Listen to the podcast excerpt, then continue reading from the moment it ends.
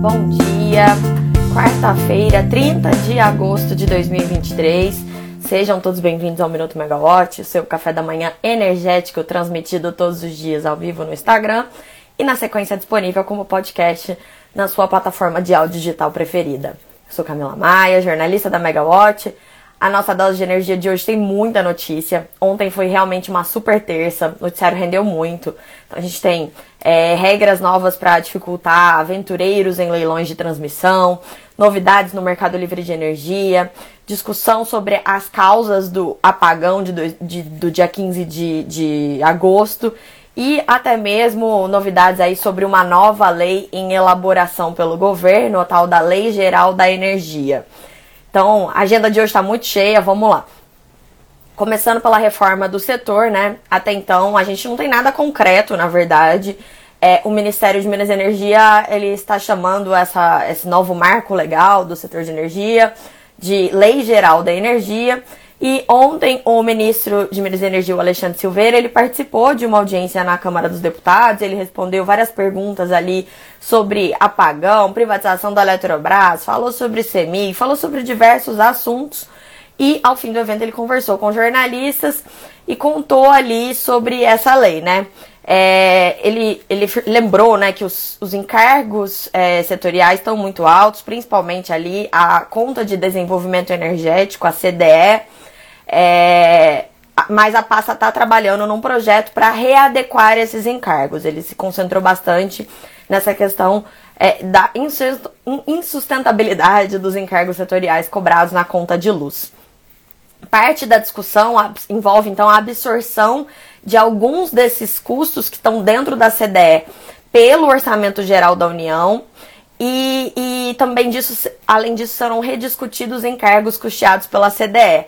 A gente lembra que quando a CDE foi criada no governo é, Dilma Rousseff, havia inclusive é, essa previsão, né, de que o Tesouro fosse fazer aportes anuais ali na, na nessa conta e com isso a gente conseguisse ter algum tipo de, de subsídio do governo para impedir o repasse desse custo para a conta de luz. Só que esse subsídio ele durou muito pouco tempo. A gente sabe que o, o, o Estado da União não tem recursos sobrando para isso. Isso já é uma realidade já há muitos anos. E desde então não foram feitos aportes da, do Tesouro na CDE e a conta só cresceu.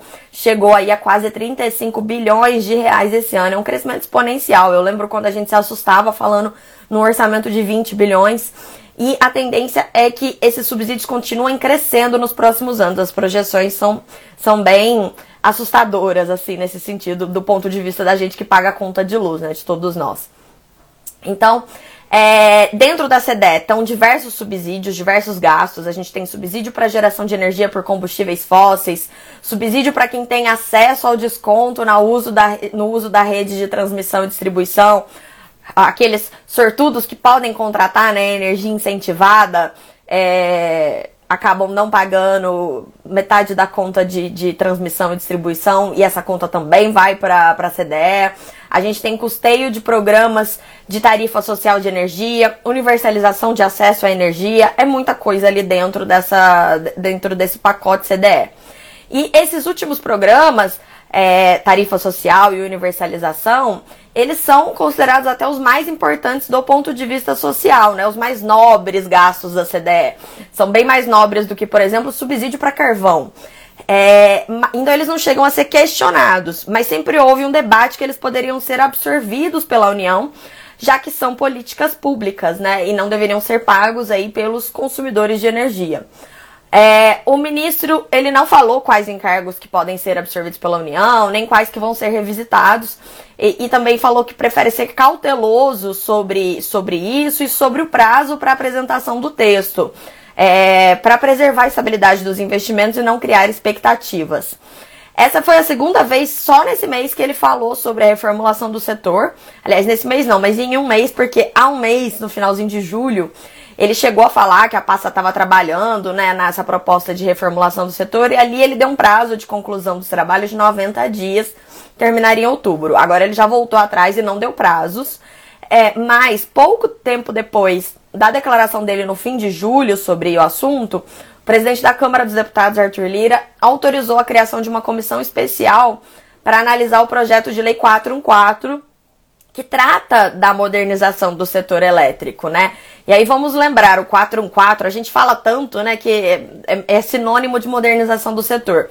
E ele contém ali questões essenciais para a modernização do mercado de energia que vêm sendo debatidas é, já há muito tempo e foram todas ali, é, essas iniciativas foram consolidadas né, em 2017 naquela consulta pública 33, CP 33 também, que a gente fala muito.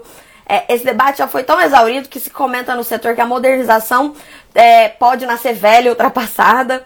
Mas as questões ali do PL 414 elas são importantes não foram endereçadas são cada vez mais urgentes. É, a gente tem ali, além da abertura do mercado para todos os consumidores, inclusive os residenciais, a gente tem soluções importantes, como a separação do lastro e energia, a tarifa binômia, abertura do mercado para consumidores de baixa tensão. É, é tudo muito importante, né? É, já se esperava que o governo. Quando, quando, quando tem uma troca de governo, politicamente isso é normal, né? Você trocar o projeto que está em discussão anteriormente por um projeto novo, até para você dar uma nova roupagem. Por exemplo, a gente tem o gás para empregar, que é a mesma coisa do, do, do, do, novo mercado de gás, que é a mesma coisa do gás para crescer. A gente tem o mesmo, proje o mesmo, o mesmo projeto mudando de nome, né, várias vezes. É, mas quanto mais a gente demora para resolver essas questões estruturais do setor, pior ficam os desequilíbrios. Então, é, um exemplo é que todo o pacote que estava ali discutido na CP33, parte das medidas já foi é, foi, já tramitou via extrajudicial, extrajudicial não, mas é, via infra é, legal, né, por meio de medidas regulatórias, por exemplo, os decretos de abertura do mercado para alta tensão, a abertura da alta tensão estava dentro também desse pacote, né? Fazia todo um cronograma alinhado, por exemplo, com o fim dos subsídios para as fontes renováveis. E aí acabou que o fim dos subsídios para fontes renováveis também saiu fora, né? Veio ali como inserção por meio de uma emenda em uma das leis aprovadas aí no governo passado para viabilizar a privatização da Eletrobras. E, e, e ocasionou o que a gente vê hoje, que é a corrida do ouro é, das renováveis. Resultado, a gente vê todos os dias no nosso debate aqui na Megawatt, a gente tem uma fila de acessantes interminável quase na malha de transmissão. É, e a gente teve uma antecipação do crescimento da geração sem que o consumo acompanhasse a distribuição desigual dos custos gerados pelos subsídios entre os consumidores. Então, por isso que era sempre foi muito importante que as medidas fossem passadas como um pacote e agora a gente tem que aguardar para ver como é que vai ser então esse pacote que o governo vai fazer, vai desenhar. Você vai concorrer com PL 414, você vai ser complementar ou como que vai ser. Ontem também participou da, da comissão da Câmara é, sobre o apagão o Luiz Carlos Siocchi, que é diretor-geral do Operador Nacional do Sistema Elétrico ONS. E o Siocchi, ele afastou essa, esse rumor aí de que foi o aumento da geração eólica e solar que, que teria causado é, aquele blackout que a gente viu no dia 15 de agosto, né? Ele falou que é, o crescimento das fontes eólica e solar é uma vantagem competitiva que o Brasil tem que aproveitar, porque o que se fala é que essas fontes elas aumentam o desafio e dificultam a operação em comparação com o sistema hidrotérmico, é, porque são fontes não despacháveis. E aí há toda essa, essa, essa desconfiança de que isso poderia ter causado os problemas que resultaram no apagão. E houve também um uso político, né, é, do blackout, é, lobbies de termoelétricas falando que é necessário contratar mais térmica, a gente tem energia sobrando, então o que quis afastar um pouco essa culpa de agentes, de fontes ou de geradores específicos. E explicou o que, que o ONS quis dizer quando ele falou da inconsistência nos dados de geração. É, ele falou, ele explicou que, por exemplo, quando a usina vai entrar em operação comercial, é, o gerador ele passa uma série de informações técnicas que incluem a informação do regulador de tensão daquela usina. E aí, na análise preliminar da, da, da ocorrência, o ANS identificou que os dados estavam bem maiores que os informados.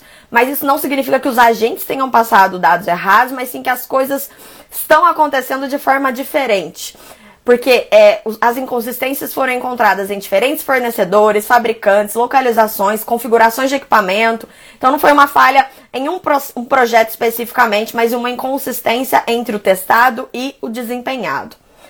O diagnóstico final do, do motivo que causou esse apagão, é importante porque, obviamente, a gente não quer que isso se repita, né? Não é nem para caçar as bruxas, né? Achar o culpado, mas para evitar que o problema se repita.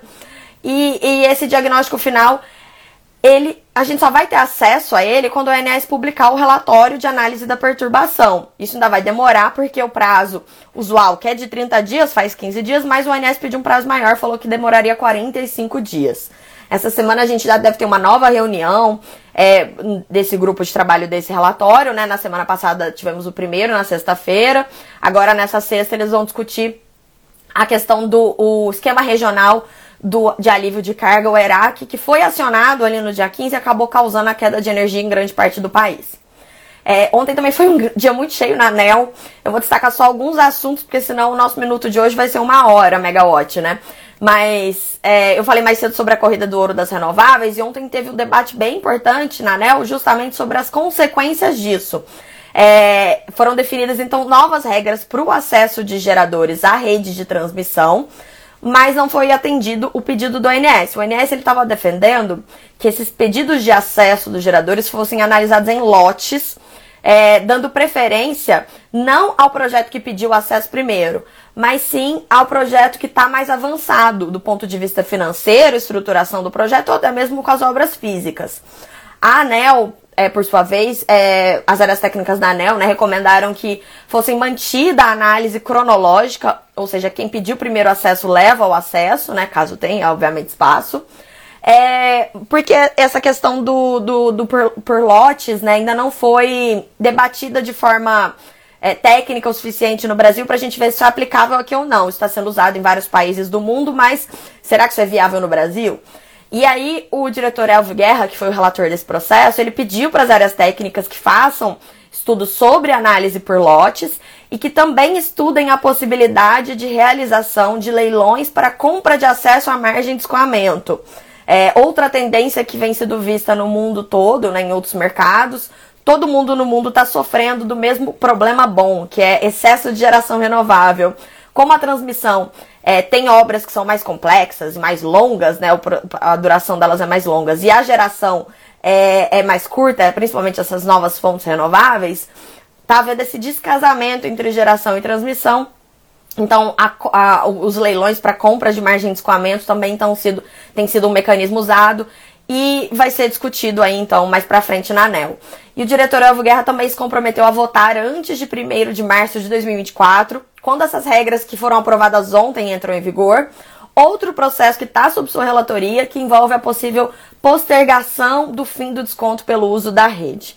No total, o Elvo tem quatro processos é, semelhantes envolvendo esses embrólios aí de acesso à rede sob sua relatoria. Então, é bastante coisa, isso rendeu muita discussão e a gente tem reportagem na Megawatt sobre isso. Ontem também foi aberta uma consulta pública para discutir o edital do primeiro leilão de transmissão de 2024, previsto para acontecer em março, e que deve envolver 20,5 bilhões de reais. Os detalhes dos lotes também estão em reportagem da Megawatt. Eu vou destacar aqui algumas mudanças que foram propostas nas regras para habilitação dos proponentes, é, o efeito, o chamado efeito Gênesis, né? É, a ANEL reagiu às complicações causadas ali pela, pela polêmica vitória do consórcio Gênesis no leilão de junho. A gente já falou muito sobre esse caso.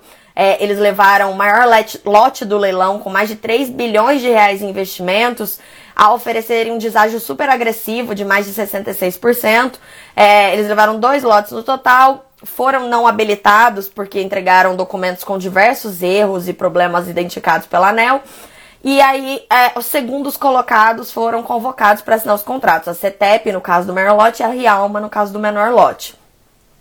Só que a CETEP, isso, isso, essa, essa solução, né, que já está vigente, que é convocar o segundo colocado, ela resolve o problema que é afasta o, o risco de atraso nas obras de, de transmissão.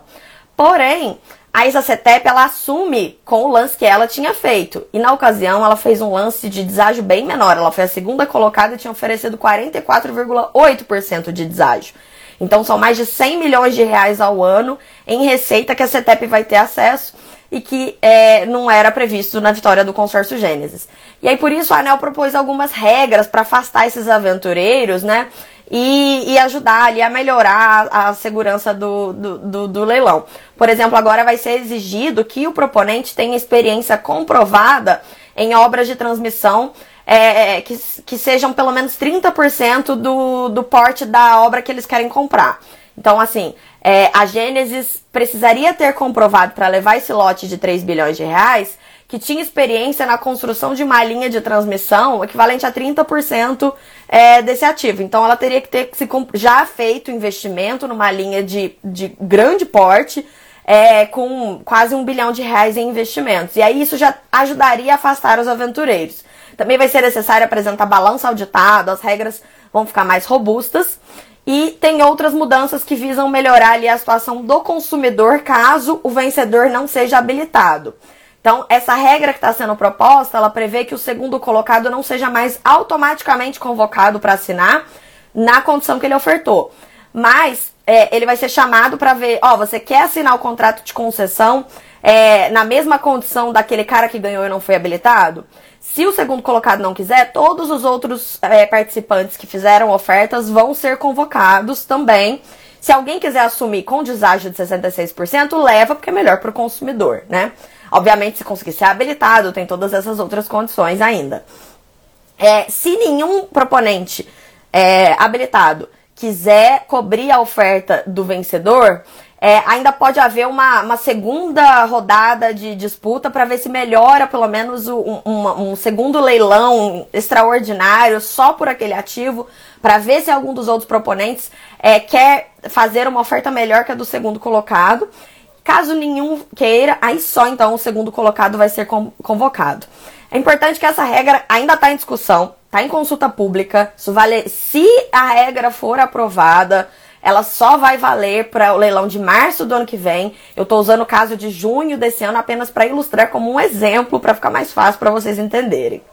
É, a ANEL também teve novidades ali sobre o Mercado Livre. Ontem foi aberta a consulta pública para discutir as novas regras do comercializador varejista, muito esperada. A gente antecipou aqui para vocês é, as condições né, dessa, dessa consulta pública proposta. Ela vai ficar aberta então até o dia 13 de outubro.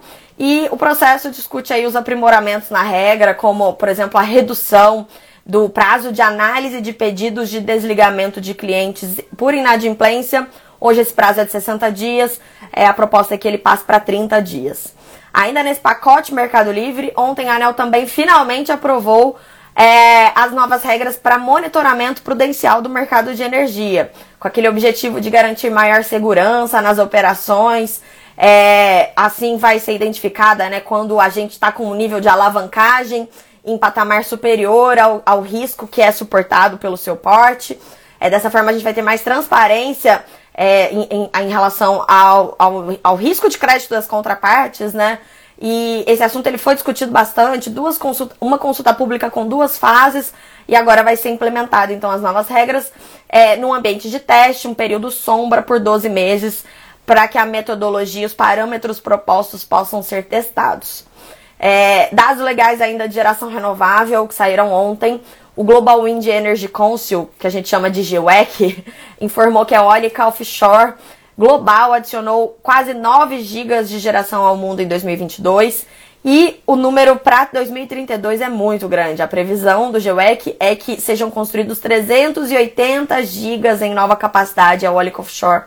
Então, é, nos próximos nove anos aí até 2032, sendo quase metade disso na região Ásia-Pacífico. Destaque para a Austrália, que tem planos aí de 50 gigas é, novos de eólica offshore. Então, os números são muito grandes, mas nem sempre é, essas projeções se refletem em apetite dos investidores, né? ainda, é um, ainda são projetos caros. E mesmo nos Estados Unidos, onde existem subsídios, a gente tem leilão vazio. É o caso de um leilão que foi feito ali para a oferta do primeiro leilão de óleo offshore do Golfo do México nos Estados Unidos. É, o portal IPBR contou ali numa reportagem que a, a alemã RWE foi a única vencedora do leilão, foi a única que fez oferta, na verdade. Eram três áreas ofertadas e duas deram vazias, não tiveram, interess, não tiveram interessados. Então, bastante importante aí também ter essa definição de regras e que a fonte seja atrativa para os investidores.